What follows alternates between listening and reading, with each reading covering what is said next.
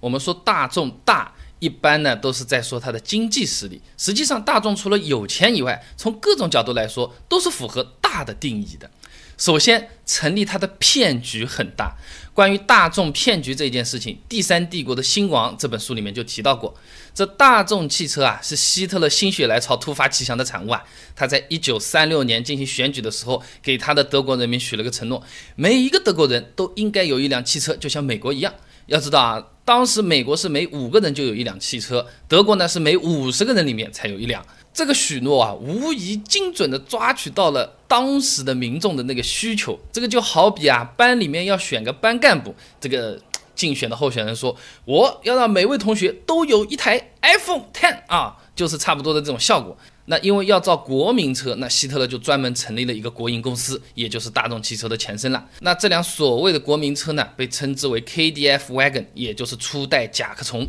售价是九百九十马克。什么概念啊？当时德国人均收入是一百二十八马克，如果不吃不喝，大半年的工资呢，是可以把甲壳虫带回家了。那并且为了鼓励潜在买家，政府还实施了一个 KDF 卡储蓄计划。大概意思呢，就是你每周买一张五马克的专用邮票，你贴在 KDF Wagon 的这个存折上，什么时候贴满九百九十马克了，就可以去换那辆车啊。当时有三十三万人参加这个计划，但是一年后，时间到了一九三九年，二战爆发了，那之前约定好的国民车都变成军用装甲车了。换句话说呢，政府没把造出来的车给所谓的国民，啊，德国国民还白交了几千万马克啊！这就好比小时候啊，很开心啊，爷爷奶奶、叔叔阿姨，我收到很多红包是吧？突然之间你妈飘过来，我帮你把钱都存起来啊，等你长大了，我到时候给你用啊。长大了有多少人用过小时候红包啊？那值得一提的是呢，这国民车呢也不是大众他自己设计的，是设计师费迪南德模仿了捷克汽车泰托拉制作的。为了这个事情，大众公司一九六一年还赔了三百万马克的啊，嘿，这个就算是个骗局了啊。那么大众汽车从老底子希特勒那个时候开始十多十多这么弄，一直到现在，它还能活着，它的运气成分也是很大。哎，在第二次世界大战期间啊，这同盟国对纳粹德国进行大规模的战略轰炸，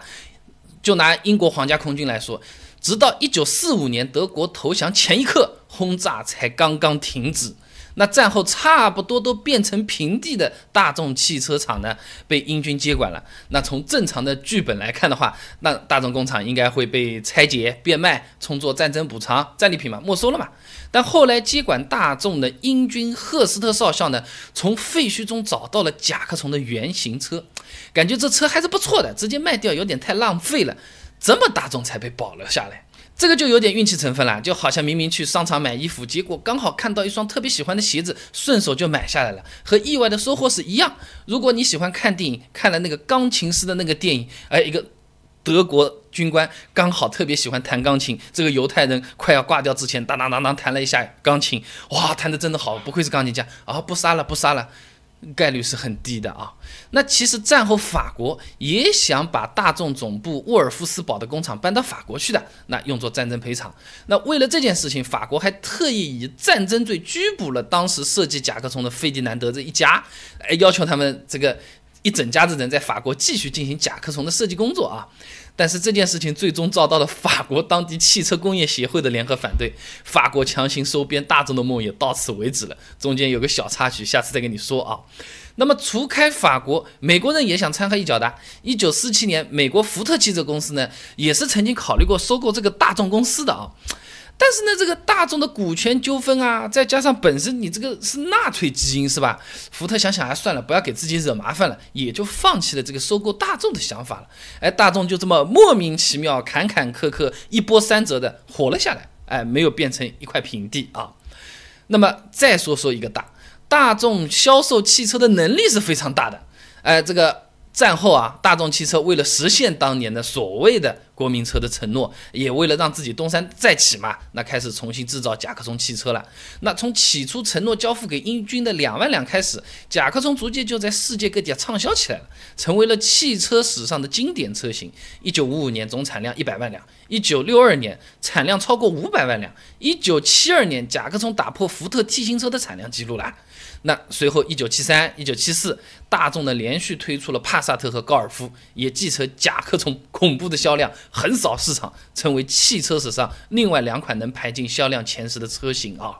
这个就有点像大众，他就是艺考生，美术专业特别的优秀，本来呢是当专业生培养的，结果呢人家文化课一考也是门门满分，门门优秀，其他同学拿他没有办法，比都比不过啊。那么现在大众全球工厂每分钟能生产十九辆汽车，在欧洲每四辆就有一辆是大众车。二零一六年的时候，一千零三十一万辆，打败丰田，成为汽车品牌里的销量王了啊！这也算是大。除了这个还有什么？大众品牌的规模也很大，这不是说它厂多啊，它这个东西啊，我这么跟你说吧，它从汽车到摩托车，从理财到运输，各个行业各个角落都是有的。你哪天要是买到什么大众牌钢笔、大众牌冰淇淋，也不要觉得奇怪啊。那一九五七年呢，奔驰呢把奥迪给买掉了，奥迪呢接着又遭遇了财政危机，那奔驰呢又不想给钱去救它。那一九六四年到一九六六年两年的时间呢，一点点啊，他把奥迪卖给大众了。那其余还有像一九八五年的兰博基尼公司经营不善破产啦，经过数次交易之后，一九九八年呢也落入了奥迪的麾下，成为了大众的品牌啊。一九九八年，宝马呢原来是想买这个劳斯莱斯汽车的，却在投标中呢败给了大众。二零一二年呢，保时捷收购大众不成，反被大众给收购了啊，著名的蛇吞象啊。那么大众前前后后来算啊，普通品牌。大众、西雅特、斯柯达三个豪华品牌，奥迪超豪华品牌，保时捷、宾利、布加迪、兰博基尼四个，再加上商用车品牌斯堪尼亚、曼恩、大众商用车，摩托车品牌杜卡迪，总共有十二个品牌。现在大众占据了世界上百分之十二点九的汽车市场，全球总共一百二十三个工厂，三百四十家子公司，六十万员工啊。什么概念？六十万人啊，就是福特和通用两家加起来也只有四十四万的员工啊。那除此之外，大众集团还有提供金融服务的，你包括什么经销商啊、客户融资啊、租赁啊、银行保险业务、车队管理，哦，各种都是有。再来讲个大，大众的面子超级大，怎么个理解？大众面子大到可以让德国不遵守欧盟的法律体系啊。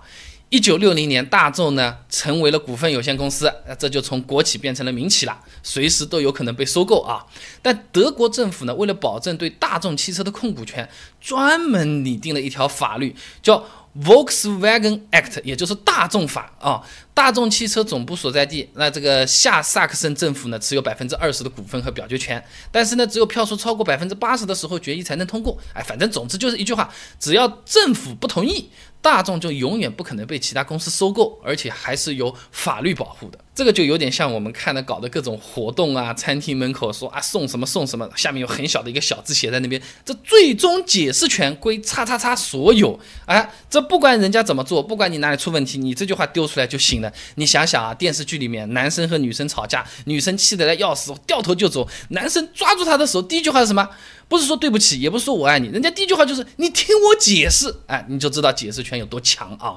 那欧盟看到这条霸王法律很不爽的呀。那二零零一年开始针对大众法的前期调查，二零零三年进入违反合同程序，二零零四年开始诉讼，诉讼理由是大众法限制了资本的自由流动。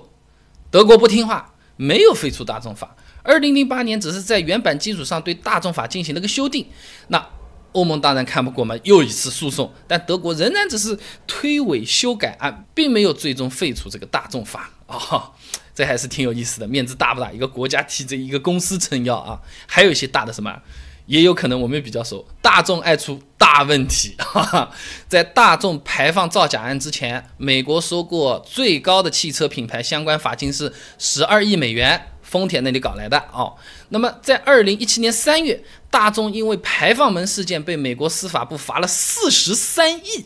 啊！从被爆出尾气排放造假丑闻以来，这个总共罚款加一块啊，已经快两百四十三亿美元了，一跃成为罚款大户，这个豪气啊！那这笔钱差不多是大众二零一六、二零一七这两年的盈利的总和了啊！但是大众为了尽快解决丑闻，最终觉得 这钱还是得付啊！那国内的大众也因为什么途锐进水、速腾断轴、途观自燃，那这些问题也会成为这种三幺五的常客，投诉网站的常客啊。那根据中国汽车投诉网的统计，大众品牌占到了全部自燃车辆品牌的百分之五十二，超过一半。但讽刺的是，国内乘用车销量的桂冠也一直是属于大众，哎，什么都是大，挺有意思啊。那这个呢，是因为大众为了消除负面丑闻，给消费者留下一个好一点的印象呢，付出了一笔惊人的公关费啊。以公共关系里的重要一环广告来说啊，全球企业广告投入前一百的排行里面，大众汽车呢排在第四，花了六十六亿美元，这一年的广告收入啊，相当于可以买下四个沃尔沃啊。那么说来说去，大众的大是方方面面的大，运气大，销量大，体积大，面子大，当然出的问题也很大。那么大众在这么大的体量下面，奥迪、斯柯达之类的，他们都是怎么样共生共存，存在着怎么样的竞争和合作的关系？奥迪它有没有通过一些小手段，故意拉开三兄弟之间的这个质量差距呢？大众在国内分成了两兄弟，一汽大众和上汽大众，真的是亲兄弟吗？他们之间到底是皇子夺嫡，还是说难兄难弟？想知道这些很简单，关注微信公众号“备胎说车”，回复关键词“大众”就可以看到了。那我这个公众号呢，每天都会给你一段超过六十秒的汽车使用小干货，文字版、音频版、视频版都有，你可以挑自己喜欢的啊。备胎说车，等你来玩哦。